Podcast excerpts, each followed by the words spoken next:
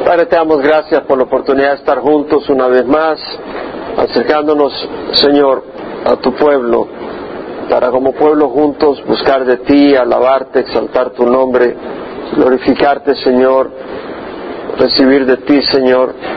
Sé tú en medio de nosotros, revelándote de una manera especial. Abre nuestros corazones, nuestros ojos. Señor, nutre a tu pueblo y sé glorificado en alabanza. Y en el estudio de tu palabra te lo pedimos que traigas con bien a los que han de venir en camino. En nombre de Jesús. Amén. Salmo 67. Para el director del coro con instrumentos de cuerda, salmo cántico. No nos dice la autora en este caso, ¿verdad? No nos dice el autor, pero ¿quién es el autor? El Espíritu Santo. El Espíritu Santo. El Señor puede usar a quien quiera, puede usar a David, puede usar a Pedro, a Santiago, a Juan, pero es el mismo, es el Espíritu Santo usando sus instrumentos. En 2 de Pedro 1, 20 al 21, ¿qué nos dice la palabra? Ninguna profecía en la Escritura es asunto de interpretación personal, porque ninguna profecía fue dada jamás como por acto de voluntad humana sino que hombres inspirados por el Espíritu Santo hablaron de parte de Dios. Entonces es Dios hablando a través de ellos. Nunca nos olvidemos. Uno dice, bueno, mi favorito es Pedro, mi favorito es Santiago. Si es el Espíritu Santo, no es ni Pedro ni Santiago, el Espíritu Santo. Sí, puede ser que te bendiga mucho lo que escribió Pedro, pero es el Espíritu Santo, no es Pedro. Usando a Pedro, usando a quien quiera. Acuérdense, Dios usa palos torcidos, pero en sus manos, ¿verdad? Y cada uno de ustedes está bien torcido, pero estamos en las manos de Dios. Gloria al Señor. Gloria al Señor. Según de Timoteo 3:16 dice, toda escritura es inspirada por Dios. Toda. ¿Verdad? Y es útil para enseñar, reprender, corregir e instruir en justicia, a fin de que el hombre de Dios sea perfecto, equipado para toda buena obra. Entonces, toda escritura, y eso incluye los salmos. Ahora, acá dice una vez más, para el director del coro, es decir, ha sido el salmo, el salmista escribió esto en alguna circunstancia, pero bajo la dirección de David pusieron este salmo para ser cantado en el templo, para animar, guiar, instruir, edificar, corregir, iluminar al pueblo de Dios. Es una parte, cuando se canta este salmo en el templo, cuando uno, nosotros lo vemos, es para bendecir nuestras vidas, darnos perspectiva, porque a veces perdemos la perspectiva, darnos fortaleza, guiarnos, darnos entendimiento, pero también es para honrar y glorificar a Dios.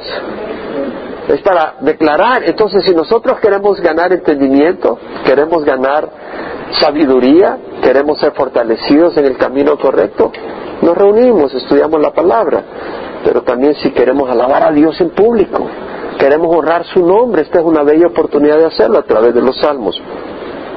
Ahora, luego dice con instrumentos de cuerda. La palabra en el hebreo, nejiná, quiere decir música de instrumentos de cuerda. Eso es lo que quiere decir. Entendemos que este salmo se incluyó para que se usaran instrumentos de cuerda, música. El hacer música es parte del servicio a Dios, es parte importante del ministerio. Dice, bueno, pero eso es tocar una cuerda, tocar, eso es espiritual. Bueno, si te pones a hacerlo guiado por el Espíritu Santo, no te pones a tocar un rap mundano. Pero si estás guiado por el Espíritu Santo, es un ministerio al Señor. Entonces aquí dice con instrumentos de cuerda, salmo. Salmo, la palabra en el hebreo, el mismoré, quiere decir canto, poema, melodía, siempre se transmite salmo. Se traduce como salmo.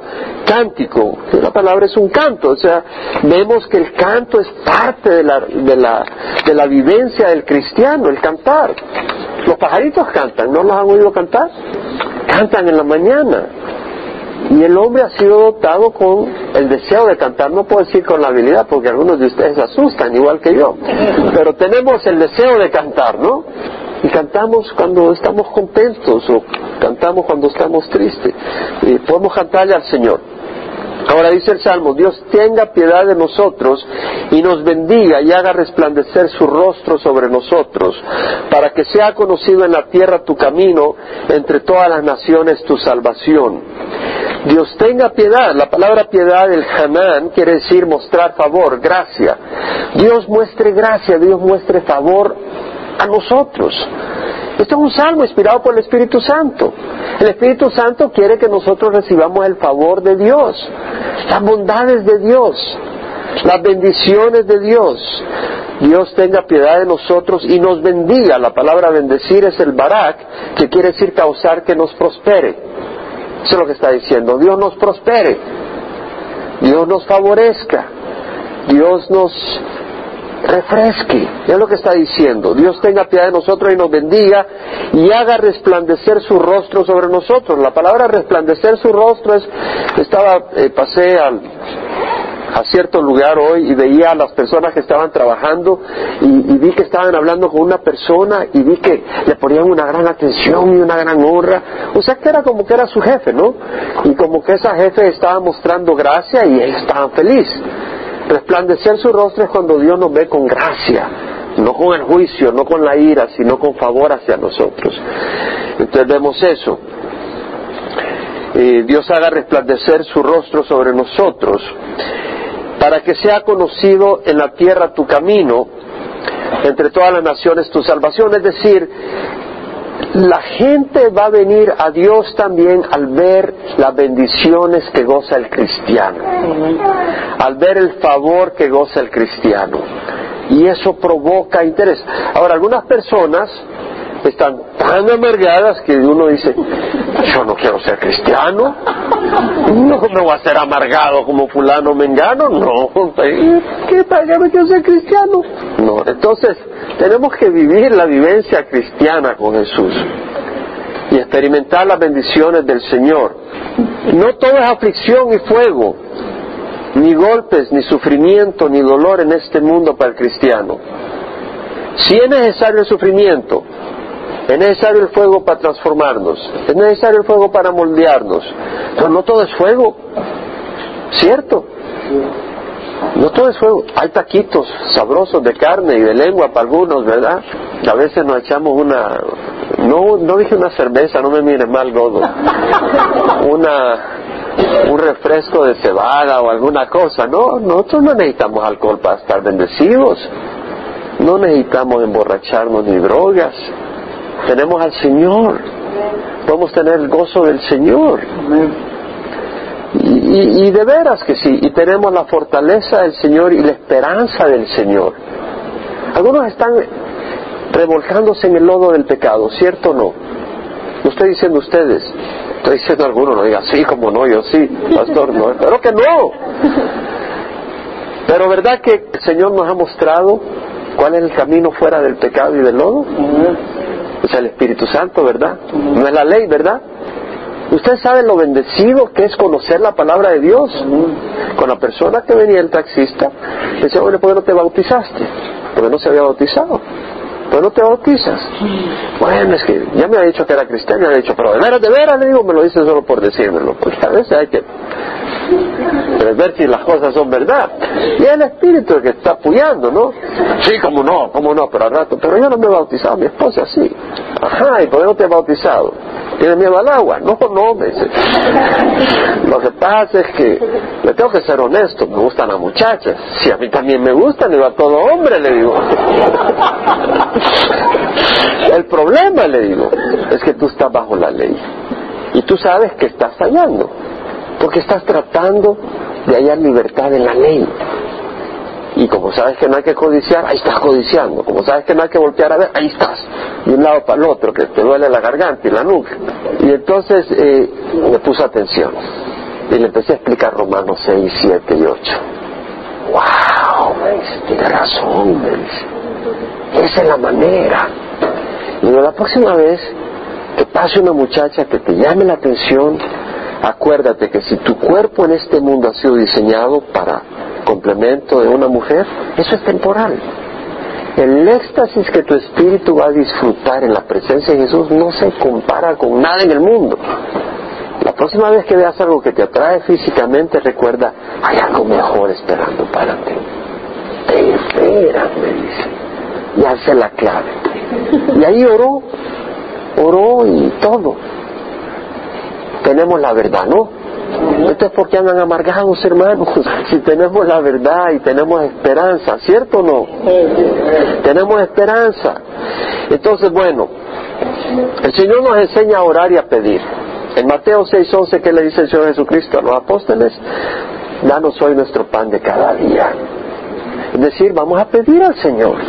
Él nos enseña a pedir. Nuestro Dios no es, ok, te tengo que transformar, te vas a quedar sin comer, todos van a hacer golpes porque eres duro, pura piedra, tienes que estar aplastado, miserable para cambiar y ser hecho a la imagen de Jesús.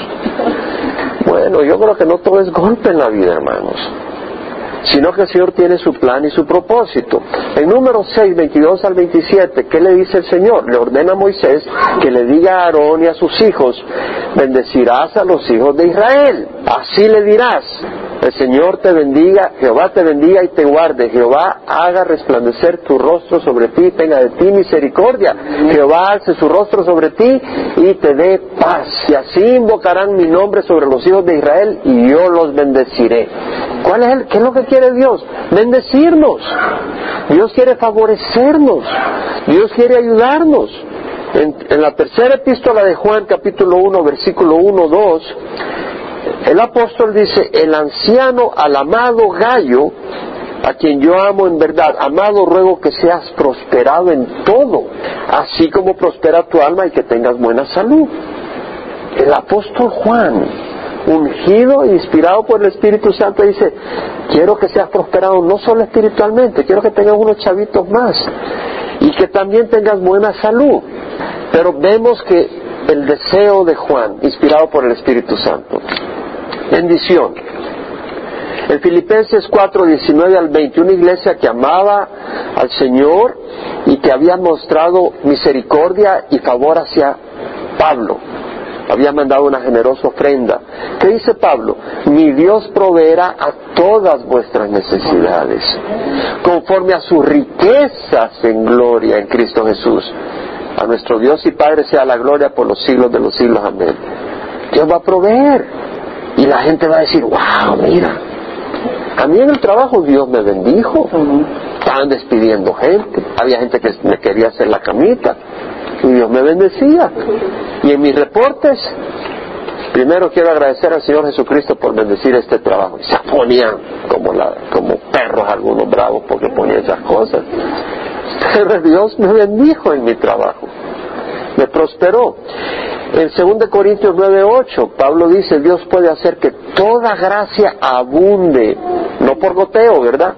Que toda gracia abunde para vosotros a fin de que teniendo siempre todo lo suficiente en todas las cosas, abundéis para toda buena obra. No está diciendo Pablo, ojalá que tengas mucho para que seas un egoísta, megalómano, solo viviendo para ti, olvidándote de los demás. No, no dice eso Pablo. Ojalá que abundes en riquezas para que puedas ser rico en abundancia en tu generosidad hacia otros. Vemos lo que está diciendo Pablo. Pero vemos que Dios está queriendo bendición. Ahora esas bendiciones no se reciben sin fe. Necesitamos fe para recibir cualquier cosa de Dios, ya sea dinero, sabiduría, favor, salud. En Hebreos 11:6, ¿qué nos dice el autor? Sin fe es imposible agradar a Dios, porque es necesario que el que se acerca a Dios crea que Él existe y que Él es remunerador de los que le buscan. Si tú le buscas, Dios te va a bendecir. Eso es lo que dice la Biblia. Pero tienes que creerlo, si no lo crees no vas a recibir ni pío. En Santiago 1, 5 al 8, Santiago dice, si alguno de vosotros se ve falto de sabiduría, que le pida a Dios, el cual le da a todos abundantemente y sin reproche. Da, si necesitas sabiduría, pide, Dios te lo va a dar abundantemente y sin reproche, sin buscar, sin buscar una excusa para decir, no, este es un sinvergüenza que lo va a dar. Si, yo, si ya te arrepentiste y estás caminando con el Señor, el Señor no va a buscar excusas para no darte. El Señor está buscando excusas para darte, para bendecirte. Ahora, si el dinero te va a atrapar, Dios te ama lo suficiente como para no dejarte atrapado en el dinero. Te va a tener un poquito apretadón porque se, da cuenta que todavía no puede manejar el dinero que te va a destruir. El Señor sabe. Ahora dice, y le será dada, hablando de sabiduría, pero que pida con fe, sin dudar, porque el que dude semejante a la ola del mar, impulsada por el viento y tirada de un lado al otro. Ese es un hombre inestable, de doble ánimo, inestable en todos sus caminos. No piense tal persona que recibirá nada del Señor. Nada del Señor. Hay que tener fe que Dios nos quiere bendecir. Ahora, si el Señor no te está respondiendo en alguna área, es empieza a investigar. Bueno, Señor, ¿y por qué? ¿Qué pasó acá? ¿No? Y el Señor te va a decir, sí, sí, ¿qué pasó acá? ah, perdona, Señor, déjame poner esto en orden. Porque se acuerdan de Jotán? Jotán se hizo poderoso porque ordenó sus caminos delante de Jehová, su Dios. Y tal vez el Señor te está queriendo decir, oye, un momentito, mira lo que estás haciendo. Y el Señor te está queriendo llamar la atención, porque mira lo que dice el Salmo 84, 11. Sol y escudo es Jehová Dios, gracia y gloria a Jehová. Nada bueno niega a los que andan en integridad. Sol, calientito, ¿verdad? Qué bonito. Sol, luz, vida, sol y escudo, protección. Es Jehová Dios. Gracia, favor y gloria, bendición, prosperidad. Da el Señor. Nada bueno niega a los que andan en integridad. A veces tú insistes en algo, ¿verdad? Un pitillo nomás. Un poquito esto, un poquito lo otro. Señor, tú me entiendes. Y terminas atrapado y bien quebrado, ¿no? O te casas, te quieres casar con alguien que no es cristiano. No, yo lo voy a convencer, Señor. Si, si tú no escuchas al Señor, porque te va a escuchar Él a ti. Y va a ser convencido o convencida. Es necedad. Eh, iba en el bus allá en El Salvador y hablaba con alguien que, que era cristiano, pero me contó que su hijo se había casado con una no cristiana, o su hija con uno cristiano, pero que sí, que es el plan de Dios para convertir a la gente. Ya no quise entrar en argumentos, porque realmente ya me tenía que salir del bus. Dice la palabra, si observo iniquidad en mi corazón, el Señor no me escuchará. Entonces, si el Señor no te está escuchando, averigua si hay iniquidad en tu corazón. Examínate. Porque si observas iniquidad en tu corazón, el Señor no te va a escuchar. Ahora, si caminamos en el Espíritu Santo, el Señor nos va a escuchar. Romanos 8, 13 al 15 dice, si vivís conforme a la carne, habréis de morir. No creas que vas a recibir, vas a recibir la muerte. Tal vez no solo física, sino espiritual, ¿no? La separación de Dios eternamente. Si vivís conforme a la carne, habréis de morir, pero si por el Espíritu ponéis a muerte las obras de la carne, viviréis. Porque los que son guiados por el Espíritu de Dios, los tales son hijos de Dios. Entonces, si tú le pides, y pero yo no te conozco, tú eres mi. Imagínate que el vecino viene te dice, le dice a mi hermana acá, Angélica, mami, déme pues Yo no, tu mamá, ¿qué viene a hacer acá? No te doy ni cinco. Entonces tenemos que ser hijos de Dios, ¿verdad? El Espíritu da testimonio a nuestro Espíritu que somos hijos de Dios. No hemos recibido un espíritu de esclavitud para que volvamos otra vez al temor, sino un espíritu de adopción como hijos por el cual clamamos, Abba Padre, papá, papi. Entonces podemos pedir, papi, bendíceme. Quiero ser bendecido, quiero ser refrescado, levántame, anímame, ayúdame en el trabajo, necesito un trabajo, necesito un techo, necesito alimento. Pídele al Señor. El Señor dice, si ustedes, que es padre, su hijo viene y le pide pan, ¿acaso le dará una piedra? O si le pide un pescado a su hijo, ¿acaso le dará una serpiente cuando le ha pedido un pescado? Y si le pide un huevo, ¿acaso le dará un escorpión? Si ustedes siendo malos saben dar buenas dádivas a sus hijos, ¿cuánto más vuestro Padre Celestial dará el Espíritu Santo a quien se lo pida? ¿Cree que hay algo en este mundo más valioso que el Espíritu Santo? Y el Espíritu Santo tiene un poder absoluto, omnipotente. Y luego en Mateo dice el Señor, pedid y se os dará. Buscad y hallaréis, llamad y se os abrirá, porque todo el que pide recibe, el que busca halla y al que llama se le abre. Y luego vuelve a decir, ¿y quién de vosotros que es padre su hijo le pide pan, acaso le dará una piedra, le pide un pescado, acaso le dará una serpiente en lugar del pecado? Si ustedes que son malos saben dar buenas dádivas a sus hijos, ¿cuánto más vuestro Padre Celestial que está en los cielos dará cosas buenas a los que se los pidan? Dios ha prometido darnos. Dios ha prometido bendecirnos. Ahora la clave, la clave es buscar el reino de Dios sobre todas las cosas, porque un hijo de Dios busca el reino de Dios, porque no es religión, es una relación verdadera. Es una relación verdadera y vamos a buscar el reino de Dios. Si, si realmente amamos a Dios, vamos a buscar su reino. Entonces vemos eh, en Mateo, el Señor dice, ¿por qué os preocupáis qué comeremos? Mateo 6, 31 33, ¿qué comeremos o qué beberemos?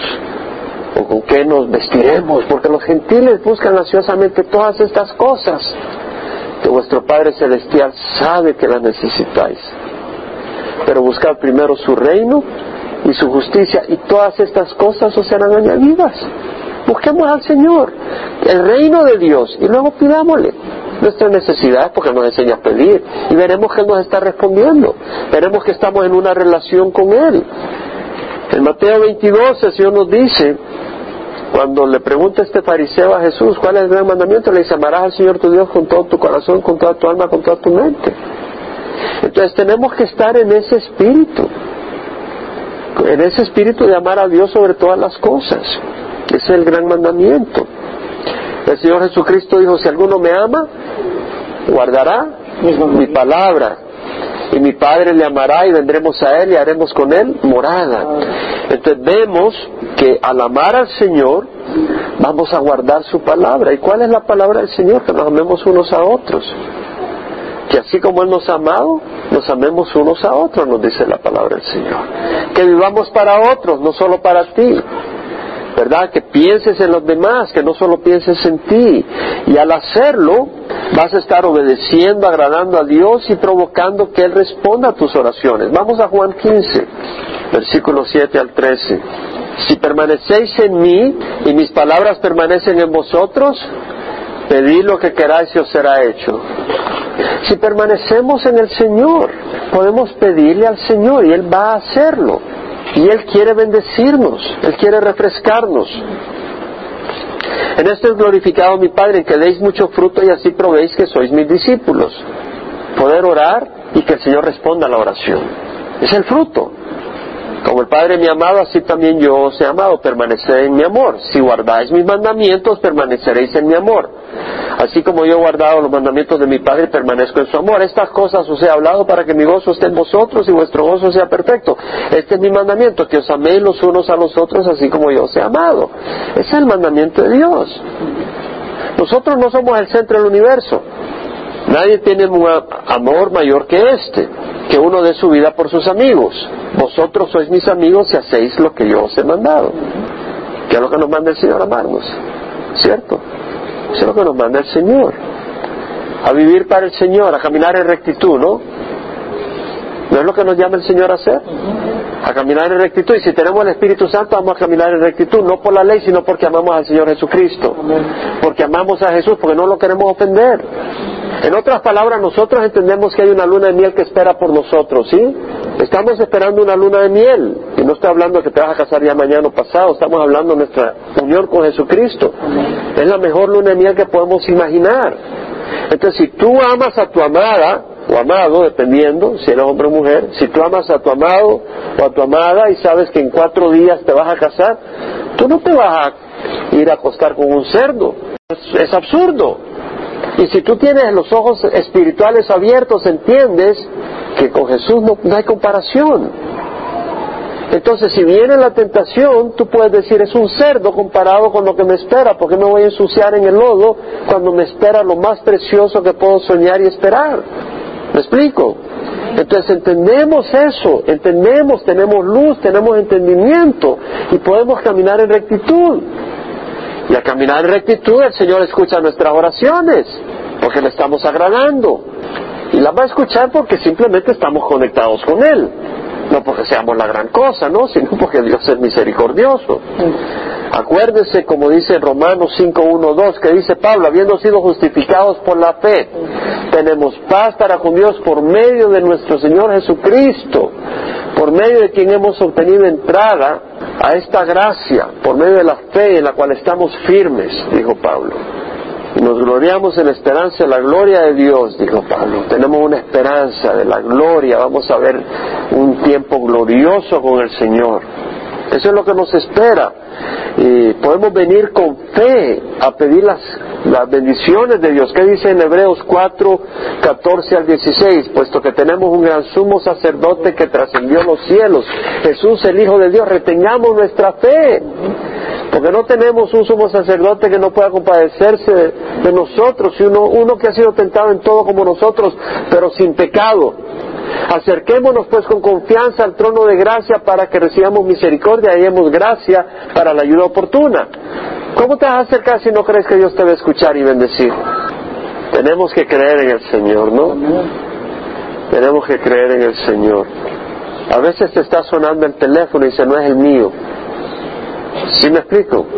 Es del vecino. Y es el tuyo, es el Señor que te está llamando. El Señor te está hablando, no es para mí. El Señor no me puede hablar a mí. No, somos incrédulos. ¿Y por qué cuando el Señor nos habla no sabemos que nos está hablando a nosotros? ¿Por qué no creemos? Tenemos un corazón duro, hermanos. ¿No cree que es tiempo de creer que Dios nos ama? Dios nos ama, hermanos. Y tenemos que entender eso. ¿Qué dice Pedro en 2 Pedro 1, 1 al 4? Simón Pedro, siervo y apóstol de Jesucristo, a los que han recibido una fe como la nuestra, gracia y paz sean multiplicados en el conocimiento de Dios y Jesucristo nuestro Señor. Gracia, el favor. Y paz, ¿verdad que muchos necesitan paz? Si veo algunos que están ahí, pero como que son una gaseosa que le han hecho así. Pero lo están, se va todo el gas han hecho un revoltijo, ¿verdad? No, vamos a tener paz en el Señor, amén. Gracia y paz sean multiplicados en el conocimiento de Dios y Jesucristo nuestro Dios. ¿Qué quiere decir? Que Dios nos ama, ¿no? Y que Dios quiere bendecirnos. Y también pueden pasar crisis, ¿verdad?, en nuestras vidas, ¿o no? Porque Dios tiene un plan para nuestras vidas, no es porque, no es porque nos escapamos y a Dios se le olvidó. Oh, mira, se me salió este, ya, ya se me olvidó lo que tenía que hacer en su vida. No, Dios tiene un plan en nuestras vidas. Y a veces va a usar el fuego, sí, y a veces va a usar los golpes, sí, porque nos ama. Y tú puedes decir, gracias Señor que no me dejas escapar, porque tú tienes un plan y vas a terminar. Tú en sí no tienes valor, el valor es porque Dios te escogió. Entonces es como ese alfarero que agarra ese barro, barro y hace algo maravilloso. El valor está en la habilidad y en el ingenio y en el esfuerzo y en la labor del alfarero. Y si tú estás en las manos del Señor, Él va a hacer una gran obra. Y no te salgas de ahí. Pero acuérdate también que Dios te ama y Dios te quiere bendecir. Y si crees como aquella persona que dijo, bueno, aquel le dio cinco talentos, aquel dos y a mí me dio uno. Y el que tuvo cinco produjo cinco más, el que tuvo dos produjo dos más. Y el que tuvo uno solo lo escondió. Digo, porque tú eres duro, agarras donde ni siquiera sembraste. Eso es lo que pensaba ese hombre de Dios. ¿Qué piensas tú de Dios? ¿Piensas que Dios es duro, que Dios no te quiere bendecir, que Dios no tiene un plan para tu vida? No puede ser. Y no estoy hablando de circunstancias. Si yo les comparto mis circunstancias, aquí tenemos una fiesta de lloros. A ver quién llora más fuerte. Estoy hablando del Dios de mis circunstancias. Dios sabe lo que no estoy diciendo. Usted cree que yo no tengo problemas, pero ni me pregunte. Pero es que tengo los ojos puestos en el Señor. Y podemos poner los ojos en el Señor. Y creer que Él va a hacer la obra. Y entonces no vamos a ser cobardes, vamos a caminar con valentía en el camino del Señor. Porque el Señor es fiel. Y nuestros ojos no están en las circunstancias, sino en el Señor. Y las circunstancias están ahí. Y nos queman y nos golpean, pero gloria a Dios porque Dios quiere hacer una obra ya sea que no dependas de la opinión de otros, ya sea que no dependas de esto, ya sea que esto, lo otro. Dios tiene su propósito. O para que examines tu camino porque tal vez estás queriendo tomar a Dios por tonto y hacer lo que te da la gana y creer que vas a entrar al reino de los cielos. Amén. No es así. Entonces vamos al Salmo 67. Dios tenga piedad de nosotros y nos bendiga y haga resplandecer su rostro sobre nosotros para que sea conocido en la tierra tu camino entre todas las naciones tu salvación. Vemos que el, deseo del salmista es que Dios sea conocido en todo el mundo, en toda tribu, pueblo y nación. Y dice, Señor, favorécenos, que la gente sepa que tenemos un Dios que nos cuida, que nos bendice, que nos hace pasar el mar embravecido, que cuando viene la inundación nos levanta a la roca alta tenemos que creer que Dios quiere hacer eso. Y podemos pedir al Señor. Y luego dice, te den gracia a los pueblos, oh Dios, todos los pueblos te den gracia. Es necesario dar gracias a Dios. ¿Qué es lo que ha pasado? ¿Qué es lo que dijo Pablo en Romanos 1? capítulo 1, versículo 18, la ira de Dios se revela desde el cielo contra toda injusticia y impiedad de los hombres, que con injusticia restringen la verdad, porque lo que se conoce acerca de Dios es evidente dentro de ellos, ¿cierto? Pero ellos que no quisieron reconocerle ni darle gracias. Se hicieron necios en sus razonamientos y su corazón fue entenebrecido y honraron la criatura en vez de honrar al Creador. Entonces, hay que tener un corazón agradecido. Démosle gracias al Señor, hermanos. Démosle gracias al Señor en cualquier circunstancia. Porque Dios tiene un plan. Ahora, no quiere decir que si alguien te dispara le vas a dar gracias. Gracias Dios mío porque este me disparó, qué bueno. Que me dispare más. No estoy diciendo eso.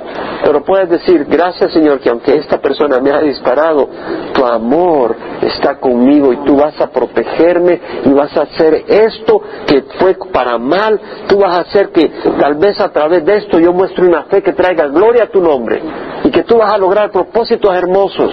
Entender eso creer eso.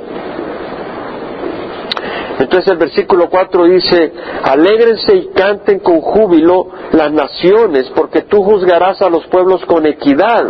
La palabra juzgar es el chafat, que quiere decir gobernar, decidir una controversia, ejecutar juicio, condenando o vindicando, la posición de juez, la posición de gobernador, la posición de autoridad. Entonces está diciendo, alégrense y canten con júbilo las naciones porque tú juzgarás a los pueblos con equidad. La palabra equidad quiere decir un plano nivelado. No que va a favorecer a uno porque es chele y el otro prieto, o porque uno es flaco, el otro mexicano, y entonces sí, sí. No, el Señor no hace, no hace distinción, o, de Trujillo, o de Virú, el Señor no hace distinción. Si nuestro corazón está abierto para el Señor, amén. Es que ustedes vienen, hermanos, como que ya, ya vino el fin del mundo. Hay esperanza, hermanos. Y si es el fin del mundo, no es el fin nuestro, es el principio de la eternidad para nosotros, hermanos. Hay que darle un poco de ánimo a estos hermanos. Te den gracias a los pueblos, oh Dios. Todos los pueblos te den gracias. La tierra ha dado su fruto, Dios nuestro Dios nos bendice. Dios ha dado su fruto, hermanos. La palabra del Señor dice que Él hace salir su sol sobre buenos y malos, hace llover sobre justos e injustos. El Señor es bueno. Hoy estamos con Chava viendo la luna. ¿Vieron la luna hoy? Qué hermoso, ¿verdad? Démosle gracias a Dios. Démosle gracias al Señor. La palabra dice que Dios es paciente para con vosotros, no queriendo que nadie perezca, sino que todos vengan al arrepentimiento. Dios es paciente. Dios es paciente con nosotros. Dios quiere que vengamos al arrepentimiento si estamos mal. En Romanos 2.4 dice, tienes en poco las riquezas de su bondad, tolerancia y paciencia, ignorando que la bondad de Dios te guía al arrepentimiento. Dios es bondadoso, que la bondad de Dios te guía al arrepentimiento. Dios es bondadoso, hermanos. Y dice el versículo 7, Dios nos bendice para que le teman todos los términos de la tierra. Entendemos que el temor acá no está hablando de estar aterrorizados, sino que, mira, mira a este hombre, mira a esta mujer, tiene un respeto a Dios. No le gusta que hablen del el fulano de arriba, no, mi Dios. No le gusta que diga Dios por cualquier cosa, él tiene un respeto. Él honra a Dios, él vive para Dios. Y mira cómo Dios le ha bendecido. Mira que lo querían echar del trabajo y el día siguiente otro trabajo. Mira que eh, tenía una necesidad y, Dios le suplió. Mira que estaba enfermo y Dios lo sanó milagrosamente. Dice, wow, ese es un Dios poderoso. Amén. Yo comparto los milagros que Dios ha hecho en mi vida. La gente dice, wow, mira lo que Dios ha hecho. Comparto cómo ha sanado, sanado a mi hijo, me sanó a mí, cómo se ha movido poderosamente, cómo se mueve en el ministerio en algunos lugares y lo que Dios hace. dice, wow, es un Dios de poder. Nosotros no estamos viviendo una religión, ¿no? Estamos viviendo un Dios de poder. Vemos la mano poderosa de Dios. ¿No, creen ustedes? Dios es un Dios maravilloso, hermanos. Dios es un Dios maravilloso. Si no lo ven es porque ustedes no se levantan en la mañana a presenciar a Dios, a buscar a Dios en las mañanas y a que recordarse. ¿Sabe qué? Le voy a hacer algo. Para que no me quiten de pastor, no he pasado, yo no me quiero quedar unos días más todavía. Pero voy a ser honesto. Yo, los últimos estudios de Romanos, yo pudiera pasar todo el año repitiéndoselo. No estoy mintiendo. Todo lo que el Señor nos enseña, Romanos 6, 7 y 8. ¿Quién se recuerda lo que el Señor nos enseña ahí? Me pregunto, ¿están lavando su cerebro con eso? Es que si no, no te va a servir. Hermanos, en serio, le soy honesto. Si no, usted va a terminar bajo la ley. ¿Sabe lo que le estoy diciendo? Va a terminar bajo la ley. No, no puedo codiciar. Ya no puedo codiciar. Y estás codiciando más. No puedo voltear a ver y andar volteando a ver como que tienes una batería que te mueve el cuello de un lado para el otro. ¿Por qué? Porque vuelves a caer bajo la ley. ¿Qué necesitas hacer? Lavar tu mente con estas verdades. Porque has sido lavado con puras mentiras por mucho tiempo y necesitas la luz de Dios y no oírla una vez, pero oírla muchas veces. ¿Quién puede decir amén a esto? Entonces yo te invito a que medites lo que hemos estudiado. Medita lo que hemos estudiado, hermanos. Memorízatelo, recuérdate. Hay muchos versículos que yo paso repitiendo en mi corazón, hermanos. Hebreos 13, 5 y 6. Sea vuestro carácter sin avaricia, contento con lo que tenéis, porque Él mismo ha dicho, nunca te dejaré ni te abandonaré. Por lo tanto decimos confiadamente, el Señor es el que me ayuda. ¿Qué podrá hacerme el hombre? Qué lindo, ¿no? Él mismo ha dicho, nunca te dejaré ni te abandonaré. Son palabras poderosas. Palabras poderosas. En Mateo 6, 25 al 34, ¿qué dice el Señor? Nadie puede servir a dos señores, porque aborrecerá a uno y al otro, se pegará a uno, despreciará al otro. No puede servir a Dios y a las riquezas. ¿Por qué está diciendo eso? Porque por miedo, si tú estás lleno de temor, sin las promesas de Dios, ¿qué es lo que vas a hacer? Vas a empezar a usar estrategias mundanas para caminar en este mundo para protegerte, para hacer esto, para lograr lo otro, vas a manipular gente. Y dice la palabra del Señor, os digo, no os preocupéis por vuestra vida, qué comeréis o qué beberéis, y por vuestro cuerpo, qué vestiréis. ¿No es acaso la vida más que el alimento y el cuerpo que la ropa? Mirad las aves del cielo que ni siembran, ni ciegan, ni recogen en granero. Sin embargo, vuestro Padre Celestial las alimenta. ¿No valéis vos mucho más que todas las aves? ¿Y quién de vosotros, por ansioso que esté, puede añadir una hora al curso de su vida? Y por la ropa, ¿por qué os preocupáis? Observad cómo crecen los lirios del campo, no trabajan ni hilan, pero os digo que ni Salomón en toda su gloria se vistió como uno de estos. Y si Dios viste así la hierba del campo que hoy es y mañana es echada al horno, no hará mucho más por vosotros, hombres de poca fe, no hará mucho más por vosotros. La pregunta es, ¿qué es lo que estás deseando? ¿Qué es lo que estás buscando? Si es basura, eso no te puede bendecir. Pero si estás buscando al Señor en tu vida, Él te va a transformar, Él te va a liberar, Él te va a bendecir, Él va a estar ahí bendiciéndote, prosperándote, refrescándote, animándote. Muy importante.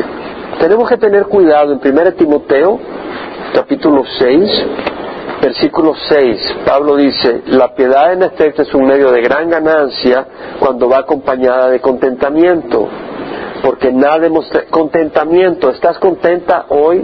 ¿Estás contento hoy en medio de tus circunstancias?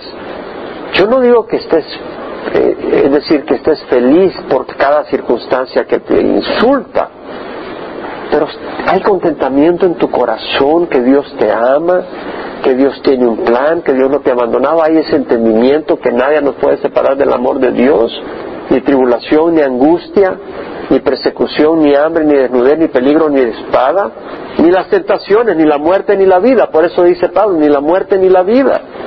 En medio de cualquier circunstancia tenemos ese entendimiento. Si lo tenemos, estamos bien. Y si no, vamos a estar todos descontentos, infelices. La piedad en efecto es un medio de gran ganancia cuando va acompañada de contentamiento, porque nada hemos traído al mundo, así que nada podemos sacar de él, y si tenemos que comer y con qué cubrirnos, con eso estaremos contentos. Si tienes al Señor, Bien. Gloria a Dios. ¿Qué más buscas? ¿Qué buscas para estar completo en tu vida? Ahora, los que quieren enriquecerse caen en tentación y lazo y muchos deseos necios y dañosos que hunden al hombre en la ruina y en la perdición. Muchas veces la avaricia te destruye. Entonces dices, no, pero yo ya, tengo esta casita, pero la verdad es que yo quiero una casita un poco más grande, siete cuartos. Y terminaste bien quebrado. Pero fue por tu codicia. Tienes un trabajito acá, todo bien, las cosas van bien. No mucho dinero, pero tienes para comer. Pero me ofrecieron este y te dan dos mil, dos mil dólares diarios. De ser de Dios, me quiere bendecir. Y a los dos días te echan porque tenía que ver con drogas. Y te diste cuenta. Porque la raíz de todos los malos es el amor al dinero, por el cual codiciándolos algunos se extraviaron de la fe y se torturaron con muchos dolores. Pero tú, hombre de Dios, huye de estas cosas y sigue la justicia, la piedad, la fe, el amor, la perseverancia y la amabilidad. ¿Cuál es la meta de nuestras vidas? Es Cristo. ¿Sí me explico? Si Cristo es la meta de tu vida, se resuelve todo. No quiere decir que no va a tener problemas, porque mismo Dios nos dice, todos los que quieran vivir piadosamente Cristo Jesús serán perseguidos. Ya tenemos a Cristo, tenemos a Cristo. Cierra los ojos, hermano. Dios te quiere bendecir. ¿Lo crees? Dios te quiere bendecir. Tal vez tienes una necesidad económica. Dije necesidad, no capricho. Pídesela al Señor. ¿Por qué no se la pides? Tal vez necesitas salud, ¿por qué no se la pides al Señor? Sabiendo que Él sabe que, lo que si, hay, si Él tiene algo mejor, pues no se lo impidas. Si Él tiene algo mejor, dile, Señor, yo sé que tú tienes, tienes lo mejor para mí. Entonces, si tú tienes una necesidad, ¿por qué no se la presentas al Señor? Él la puede suplir con lo que tú crees que necesitas o con algo mejor que puede ser ausencia lo que necesitas. Un niño puede decir, yo quiero este cuchillo y el papá le dice, ¿sabes qué? No lo necesitas, te vas a hacer daño y el no dártelo es bendecirte más que dártelo. ¿Crees que Dios es así? ¿O crees que Dios es un tacaño que te quiere hacer miserable y te quiere privar de toda bendición? Y si ese es tu pensamiento, tu corazón está perdido y necesitas pedirle a Dios perdón, que te abra los ojos y conozcas al Dios que predicamos. Ahí donde estás, pídele al Señor perdón porque tal vez el Señor no te está respondiendo porque andas caminando mal. No estás buscando el reino de Dios y su justicia sobre todas las cosas. La abundancia de vida no está en el mundo material, está en Cristo. ¿Quieres tener una vida abundante? Está en Cristo. Él dijo, yo he venido para que tengan vida y la tengan abundancia. No tienes a Cristo, no puedes tener la vida abundante. Porque la quieres tener en cosas, la quieres tener en relaciones. Sabes que ninguna relación va a suplir lo que solo Cristo puede suplir. De hecho, si tienes problema en tu relación, dale gracias a Dios porque te hace ver que el único que puede satisfacer tu alma es Jesucristo. El único que va a satisfacer, hombre, mujer, tu alma es Jesucristo. Y cuando tengas a Jesucristo en tu corazón vas a poder amar más a tu cónyuge, a tus hijos, a tus padres, a la manera sabia de Dios. Pero la única paz la vas a hallar en el príncipe de paz. Ahí donde estás, háblale al Señor. Pídele sus bendiciones, sal refrescado, no como veniste. Y confía en el Señor. O ya nos olvidamos que sabemos que para los que aman a Dios todas las cosas cooperan para bien, esto es a los que son llamados conforme a su propósito. Sabemos que para los que aman a Dios todas las cosas cooperan para bien. Y si Dios está por nosotros, ¿quién contra nosotros?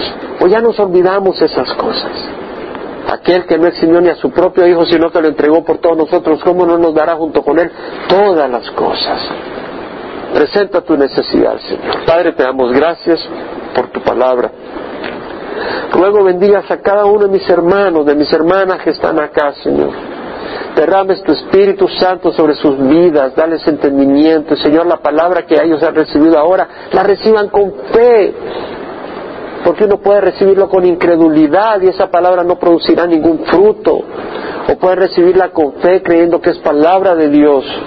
Y entonces produce fruto, Señor. Porque es tu palabra, Padre. Bendice, refresca a este pueblo, a esta familia del Señor. Mira sus necesidades, Señor, y la mayor necesidad que es conocerte a ti y experimentar tus bondades y tus promesas, Señor, en nombre de Cristo Jesús. Amén y amén.